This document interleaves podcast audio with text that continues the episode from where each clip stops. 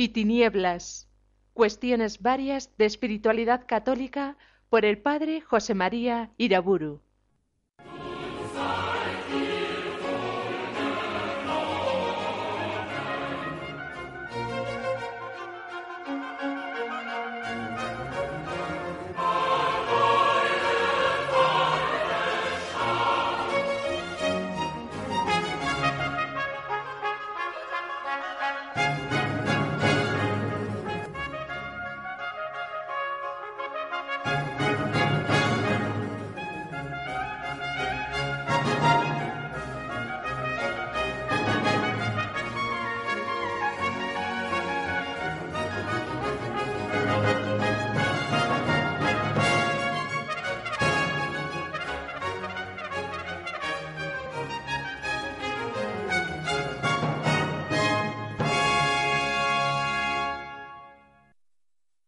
En el nombre del Padre, del Hijo y del Espíritu Santo.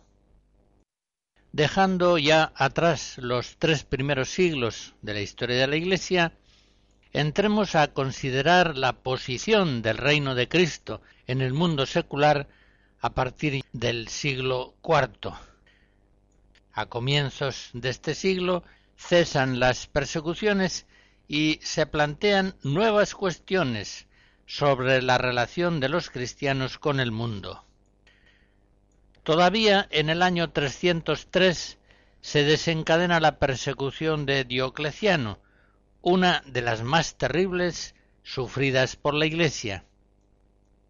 Pero en el año 312, en ocasión de la batalla de Ponte Milvio, se produce la conversión del emperador romano Constantino, que en el edicto de Milán del año 313 asegura definitivamente ya la libertad de la Iglesia, su libre y pacífica presencia en el mundo secular. Los obispos reciben honor de senadores. El clero cristiano hereda los privilegios de los sacerdotes paganos. Las iglesias y grandes basílicas se van multiplicando. La cruz viene a ser el signo fundamental del imperio. Se legisla en favor de la familia monógama y se promueve la moralidad pública. Se proscribe la crucifixión. Se modera la crueldad de las luchas de gladiadores y también ciertos castigos a los esclavos en el año 321 comienza a celebrarse civilmente el domingo. Ya por ese tiempo, cuando se produce la conversión de Constantino y la apertura del imperio romano al cristianismo, en algunas zonas del imperio, por ejemplo en Armenia, los cristianos eran mayoría, si bien es cierto que todavía son minoría en el conjunto del imperio. El mundo secular va cambiando notablemente a lo largo de todo el siglo IV. Este cambio no se produce sin resistencias. Todavía el paganismo tiene mucha fuerza en las mentalidades y costumbres y cuenta con personas de gran prestigio. En todo caso, el cristianismo es ya la fuerza principal inspiradora de la vida del imperio romano y los cristianos desempeñan las autoridades públicas más importantes. En este sentido, ser cristiano ahora es en el mundo más una ventaja que un peligro. Y los paganos, ante esta nueva situación, entran, muchos de ellos, en la Iglesia, algunos por oportunismo, pero muchos por sincera apertura a ese espíritu nuevo del Evangelio que lo va animando y configurando todo. Es un siglo en el que se celebran importantes concilios regionales y también ecuménicos, el concilio de Nicea, el primero constantinopolitano, que prepararán el concilio de Éfeso del 431.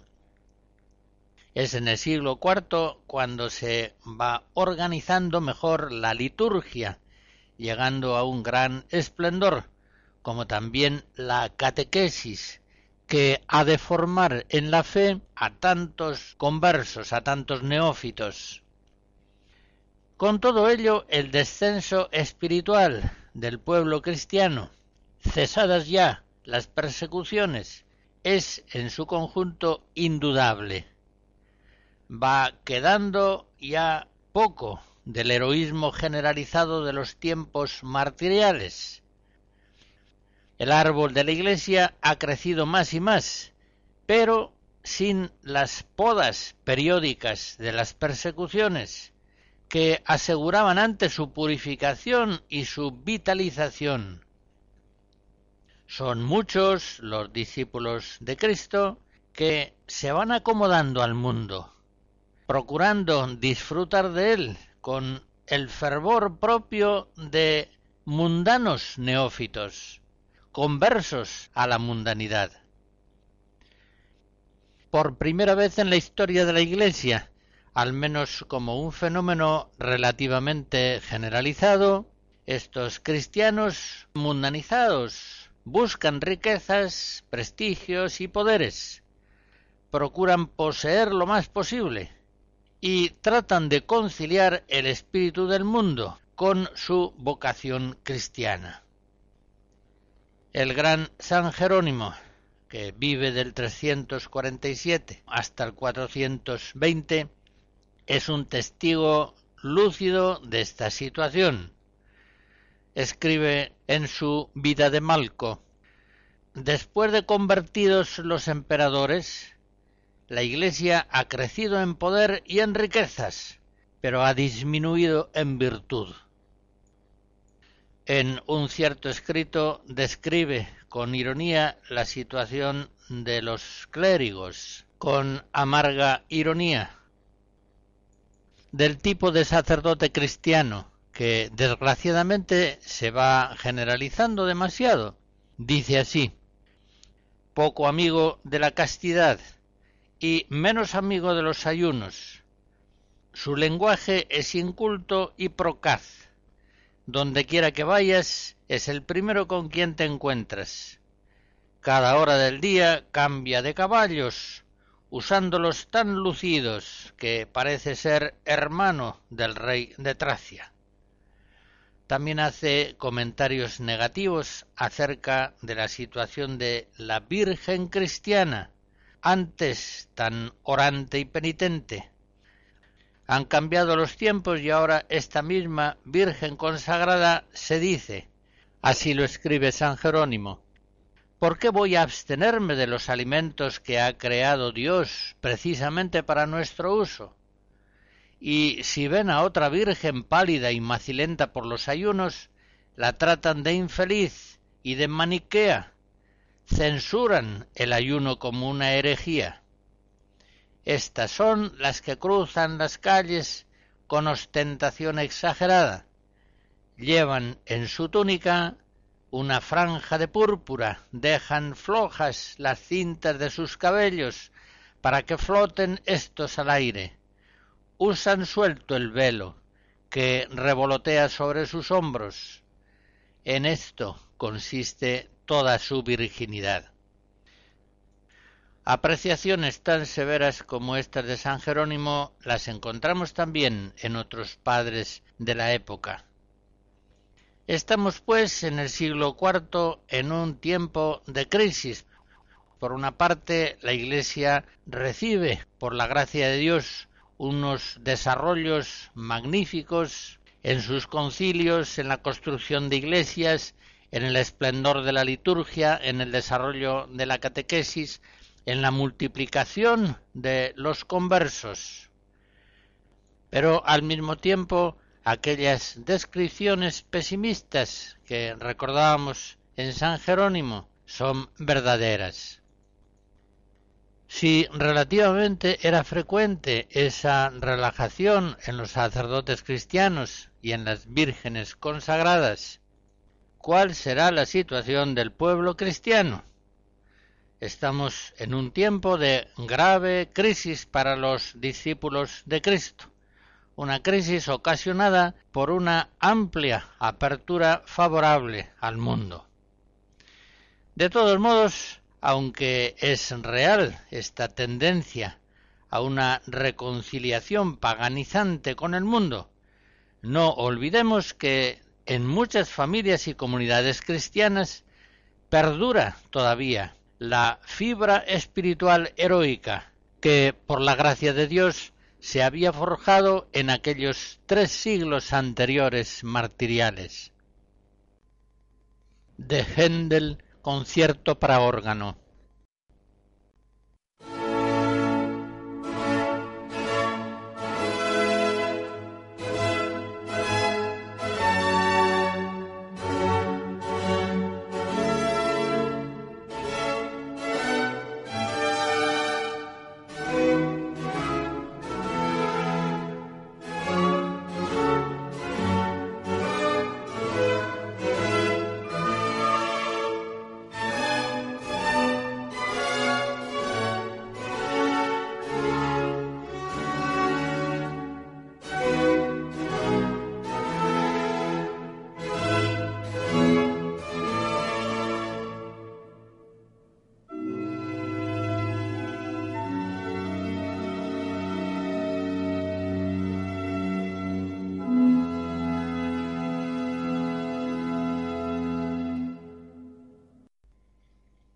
Atención ahora a un hecho realmente notable, el nacimiento del monacato. En este siglo IV, precisamente, es cuando muchos cristianos, solos o en grupo, se van exiliando del mundo para iniciar la vida monástica. Es una gran paradoja. Los mejores cristianos que permanecieron en el mundo mientras duraban las persecuciones. Y que no se les ocurrió entonces fugarse a los montes o desiertos, ahora, cuando cesan las persecuciones, al iniciarse un aflojamiento generalizado de la vida cristiana en clave de mundanización, es cuando dejan todo, abandonan el mundo secular, descondicionándose del mundo y se van al desierto para vivir allá en plenitud el Evangelio de Cristo. Es ahora cuando aquellas palabras de Jesús, si quieres ser perfecto, déjalo todo y sígueme, van a resonar con un sentido nuevo en el corazón de aquellos cristianos más ávidos de santidad. Ya el pueblo cristiano había vivido esas palabras de Cristo en los siglos de las persecuciones, cuando para ser cristiano era necesario dejarlo todo y seguir a Jesús incondicionalmente. Pero ahora esas palabras de Jesús, si quieres ser perfecto, déjalo todo y sígueme, van a tener en la vida monástica una interpretación históricamente nueva en la Iglesia recuerdan aquellas palabras de Lucas 4 donde se dice que Cristo fue llevado por el Espíritu al desierto. Pues bien, ahora los monjes son llevados por el Espíritu al desierto. Sus guías principales en el siglo IV serán San Antonio Abad, que muere en 356, San Pacomio, que muere en 346, San Basilio, fallecido en el 379, San Juan Crisóstomo, que pasa ya al siglo V, muere en 407. Estos y otros hombres santos conducen al desierto de la vida monástica a miles de cristianos. Son verdaderas muchedumbres las que, dejando la ciudad, abandonando sus bienes, sus familias, sus profesiones, entran en la vida monástica en forma solitaria o cenobítica para seguir más libremente al Señor y para con más seguridad y presteza alcanzar la perfección evangélica, la santidad.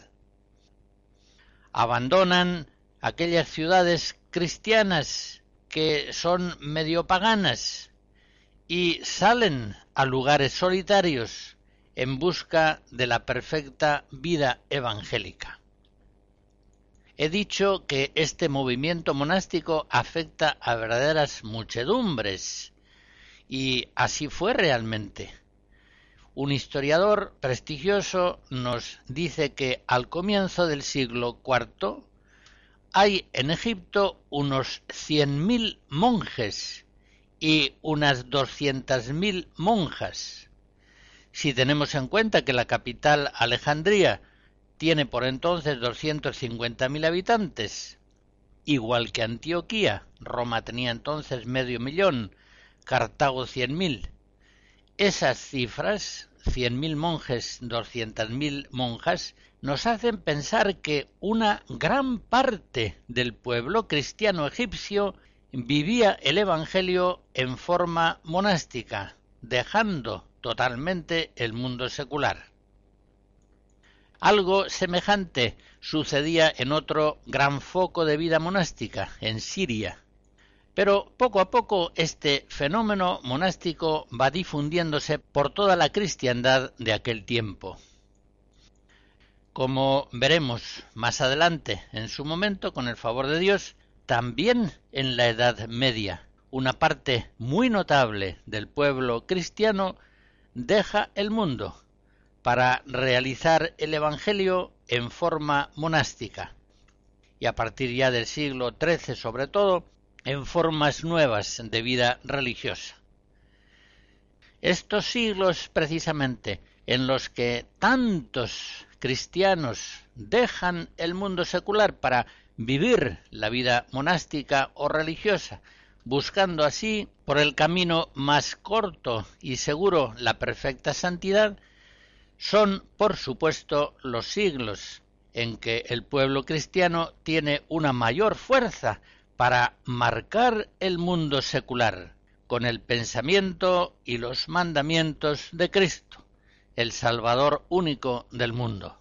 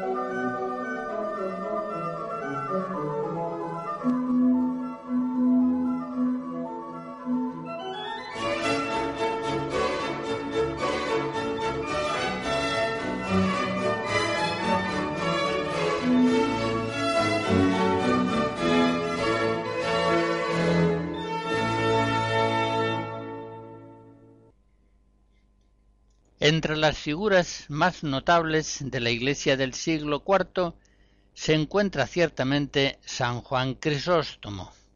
Nace en 349 y muere, como ya he dicho, en 407. Él es verdaderamente un maestro de perfección cristiana. Es el padre de la época que, con San Agustín, deja una obra literaria más amplia y más apreciada. Fue primero monje y después obispo, lo que le ayudó a conocer las posibilidades de la perfección fuera del mundo y dentro del mundo. Vivió una época, una época que se parece no poco a la actual, de reconciliación de los cristianos con el mundo, es decir, de graves y nuevas tentaciones, a veces ocultas y disfrazadas, de paganización del pueblo cristiano. San Juan Crisóstomo nos muestra una primera respuesta de la fe a temas espirituales muy importantes, sobre los cuales la Iglesia irá teniendo una doctrina cada vez más clara y precisa. Me refiero sobre todo a los modos de presencia concreta del reino de Cristo en el mundo secular. Quiso, pues, Dios que, cesadas las persecuciones, en el siglo IV este santo doctor de la Iglesia, patriarca de Constantinopla, al mismo tiempo que San Agustín y que otros grandes santos padres contemporáneos suyos, fuera uno de los primeros exploradores de la espiritualidad de los laicos, de los monjes y de los sacerdotes en tiempos de paz. La situación espiritual del pueblo cristiano le parece al Crisóstomo realmente inaceptable. Él, después de hacer unas descripciones sumamente negativas del pecado del mundo en las ciudades cristianas, viene a decir si así está el mundo, si así está el pueblo cristiano que vive en el mundo secular, todavía protestarán algunos de que los monjes salgan del mundo? No olvidemos que en un principio el abandono del mundo secular y el desarrollo del monacato fue visto con cierta frecuencia con malos ojos por varones realmente cristianos y espirituales. Eso es precisamente lo que motiva la obra de San Juan Crisóstomo, titulada Contra los impugnadores de la vida monástica. En esta obra denuncia muy especialmente la pésima educación que los niños y jóvenes cristianos con demasiada frecuencia reciben de sus padres. San Juan Crisóstomo ve con claridad que los hijos, ya desde niños, en muchos casos son profundamente escandalizados por sus propios padres. Unas veces simplemente porque no los educan, ignorando, así dice, que el descuido de los hijos es pecado que sobrepasa todo pecado y toca la cúspide misma de la maldad. Y sigue diciendo en esta obra contra los impugnadores de la vida monástica. ¿Tú le has leído a tu hijo las leyes que nos tiene dadas Cristo? ¿O ignoras tú mismo ¿Qué quiere decir todo eso? ¿Cómo podrá pues el Hijo cumplir aquellas enseñanzas cuyas leyes ignora el Padre que debiera enseñárselas? En esa misma obra, el Crisóstomo se queja de que otras veces, de palabra y de obra, los padres educan a sus hijos en un antievangelio, cuando ellos mismos comienzan por estar absortos en los bienes del mundo visible. ¿Qué educación cristiana pueden estos padres dar a sus hijos? Escribe el Crisóstomo. No puede hallarse otro origen de extravío de los hijos, sino ese loco afán por las cosas terrenas. El no mirar sino a ellas, el no querer que nada se estime por encima de ellas obliga a los padres a descuidar tanto la propia alma como la de sus hijos. Y sigue diciendo San Juan Crisóstomo que la mala formación de los hijos ojalá consistiera sólo en que no les deis un consejo para el bien, pues no sería esto tan grave como el que ahora cometéis empujándolos al mal. desde el principio no cantáis a vuestros hijos otra cantilena que esa, no otra cosa les enseñáis, sino lo que ha de ser causa de todos sus males, pues les estáis infundiendo los dos más tiránicos amores, el amor al dinero y el otro, más inicuo todavía, el amor de la gloria vana y vacía. ¿Quién será, pues, sigue escribiendo, tan insensato que no desespere de la salvación de un joven educado así? ¿Crees tú que tu hijo, en plena juventud, metido en medio de Egipto, o por mejor decir, en medio del campo de batalla del diablo, sin oír de nadie un buen consejo, viendo más bien cómo todos lo empujan a lo contrario, y más que nadie los mismos que lo engendraron y lo crían, ¿crees tú, repito, que podrá escapar a los lazos del diablo? A estas consideraciones del Crisóstomo tan fuertes añade otras todavía más duras cuando dice parece como si todo vuestro empeño consistiera en perder adrede a vuestros hijos, mandándoles hacer todo aquello que de todo punto imposibilita su salvación. Sabéis cubrir el vicio con bonitos nombres, y llamáis urbanidad a la asistencia continua a hipódromos y teatros.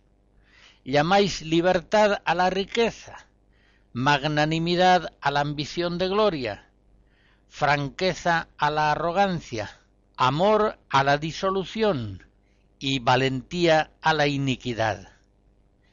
Y luego, como si este engaño no fuera bastante, también a la virtud la bautizáis con nombres contrarios, llamando rusticidad a la templanza, cobardía a la modestia, falta de hombría a la justicia.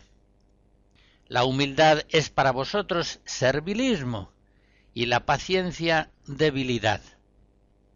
Y lo más grave es que no sólo de palabras, sino de obras sobre todo, dirigís esa exhortación a vuestros hijos, construyendo casas espléndidas, comprando campos costosísimos y rodeándolos de todo otro aparato de lujo, con todo lo cual tendéis como una espesa nube que ensombrece sus almas.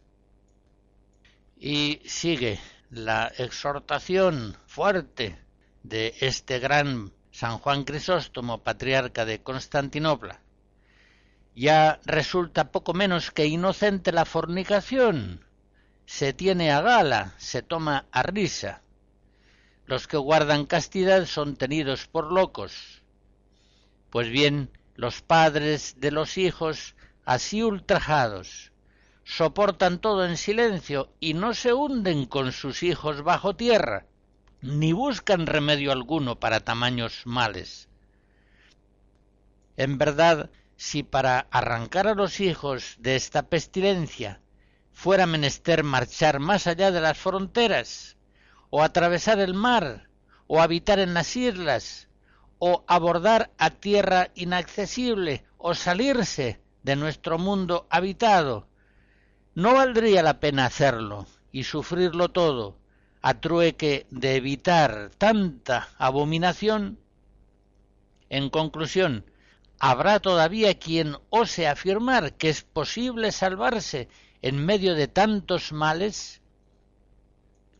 Y todavía se atreven a decir que es posible llegar a toda la perfección de la virtud aun en medio del tráfago de las cosas si eso no me lo dices en broma, sino realmente en serio, no tardes en enseñarme esta nueva y maravillosa doctrina, pues tampoco yo quiero tomarme sin razón en el desierto tantas molestias y abstenerme tontamente de tantas cosas.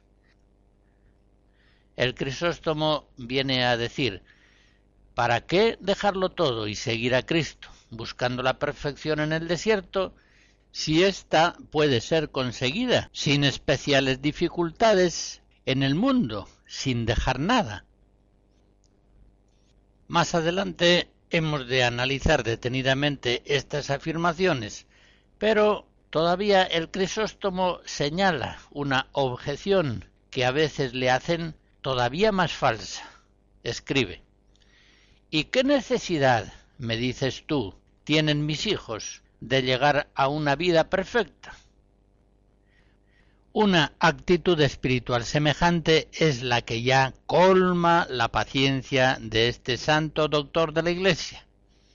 Por eso, terriblemente indignado, escribe Esto es precisamente, te respondo yo, esto es lo que ha perdido todo, que cosa tan necesaria como la perfección sea mirada como algo superfluo y accesorio si uno ve a su hijo enfermo corporalmente, no se le ocurrirá decir ¿Qué necesidad tiene mi hijo de una salud perfecta y plena? Y después de hablar así, aún se atreven a llamarse padres.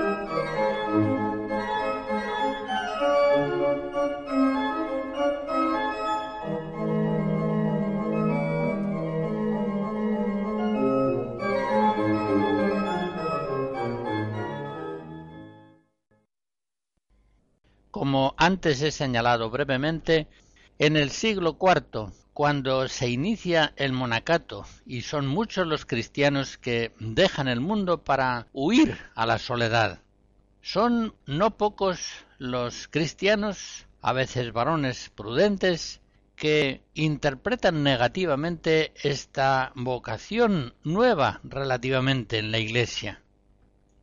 Los adversarios del monacato naciente alegaban que si Cristo enciende una luz es para que ilumine a los que están en la casa, no para que se vaya lejos a lucir en el desierto. Alegaban que el fermento debe introducirse en la masa para poder transformarla y que la sal solamente podría dar gusto nuevo al mundo si permanecía unida a él.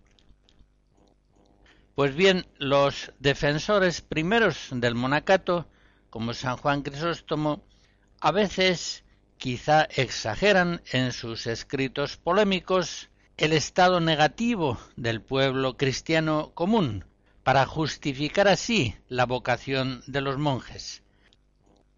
Y a veces en sus argumentaciones incurren en ciertos errores, al menos en el sentido literal de sus palabras.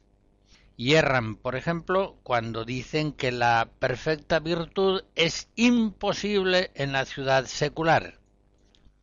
Nunca, por supuesto, ha sido esa la doctrina católica. Por eso será bueno que hagamos sobre este tema algunas aclaraciones. Este el mundo más o menos malo, el planteamiento que los primeros monjes se hacían era muy simple y desde luego era un planteamiento anterior a toda teologización del tema.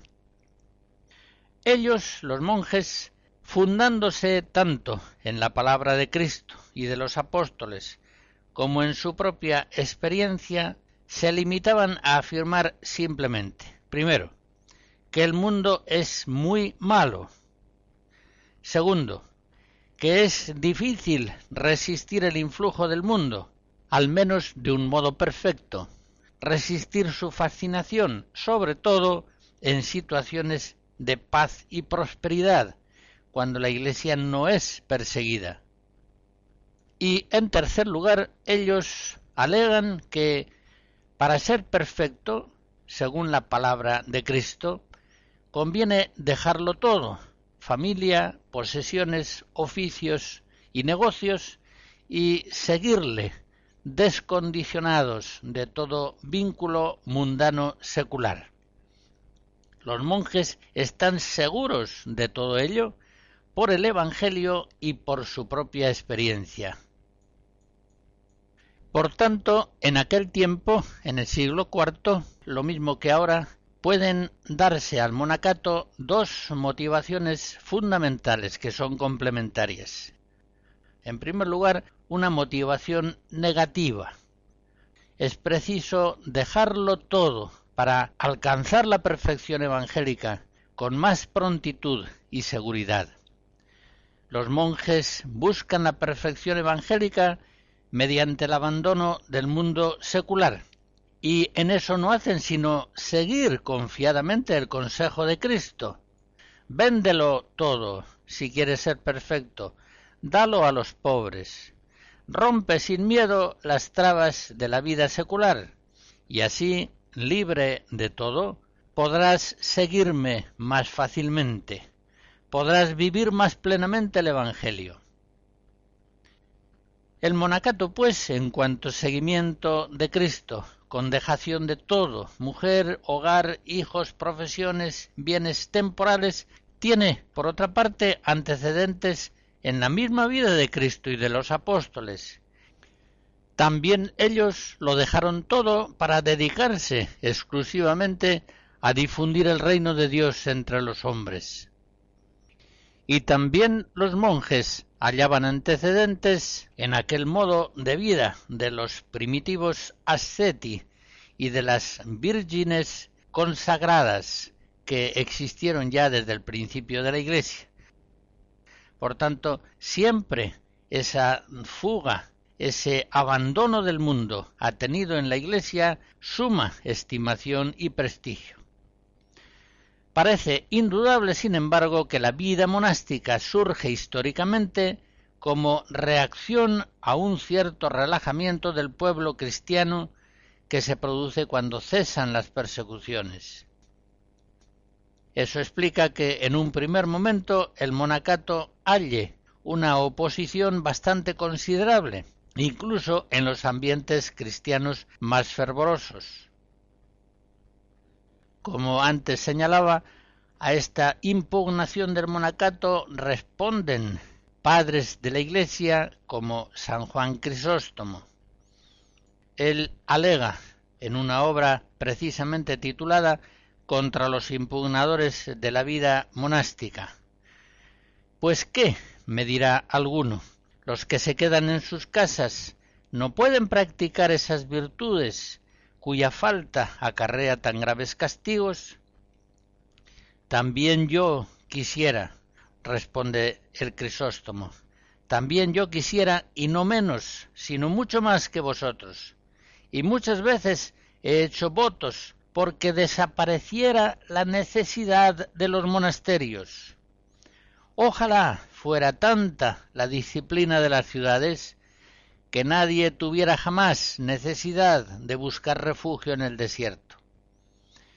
Pero como todo anda trastornado y las ciudades en que se establecen tribunales y leyes están llenas de iniquidad y de injusticia, y como el desierto produce copiosos frutos de sabiduría, no es justo que culpéis a quienes tratan de sacar de entre esta tormenta y confusión a quienes desean salvarse y los conducen al puerto de calma, sino que debéis culpar a aquellos que han convertido las ciudades en parajes tan intransitables y tan nada propicios a la sabiduría que fuerzan a quien quiera salvarse a huir a los desiertos. Y si no, sigue escribiendo el Crisóstomo, dime, si uno tomara a medianoche una tea y pegara fuego a una gran casa poblada de mucha gente con intención de abrasar a los que duermen dentro, ¿quién diríamos que es el malvado? El que despertó a los que dormían y les ayudó a salir de aquella casa, o aquel que empezó por pegar fuego y puso en semejante trance a los de la casa y al que los sacó de ella. Y del mismo modo, si viendo uno una ciudad bajo la tiranía, o atacada de peste, o en plena sedición, persuadiera a quienes pudiera de entre sus habitantes a escapar a las cimas de los montes, y después de persuadirlos les ayudara también a realizar su huida. ¿A quién habría que culpar? ¿Al que saca a los hombres de esta terrible tormenta en que andan revueltos o al que fue causa de estos desastres? Un texto de San Jerónimo comentando un salmo da unas razones semejantes a la hora de considerar la justificación del monacato. Dice así Ved qué dulzura, qué delicia convivir los hermanos unidos. Este salmo se acomoda perfectamente a los cenobios y monasterios. También puede entenderse de las comunidades eclesiales, pero no se ve en ellas, a causa de la diversidad de designios, una concordia tan grande. ¿Qué fraternidad existe en ellas? Uno se apresura a ir a su casa, otro al circo, otro está pensando en usuras, hallándose aún en la iglesia. En el monasterio, por el contrario, como existe un solo propósito, hay también una sola alma. Dejamos a un hermano y ved cuántos hemos hallado. Mi hermano Seglar, y lo que digo a mí lo digo de cada uno, no me ama tanto a mí como a mis bienes. Pero los hermanos espirituales que dejan sus propias posesiones no ambicionan las ajenas.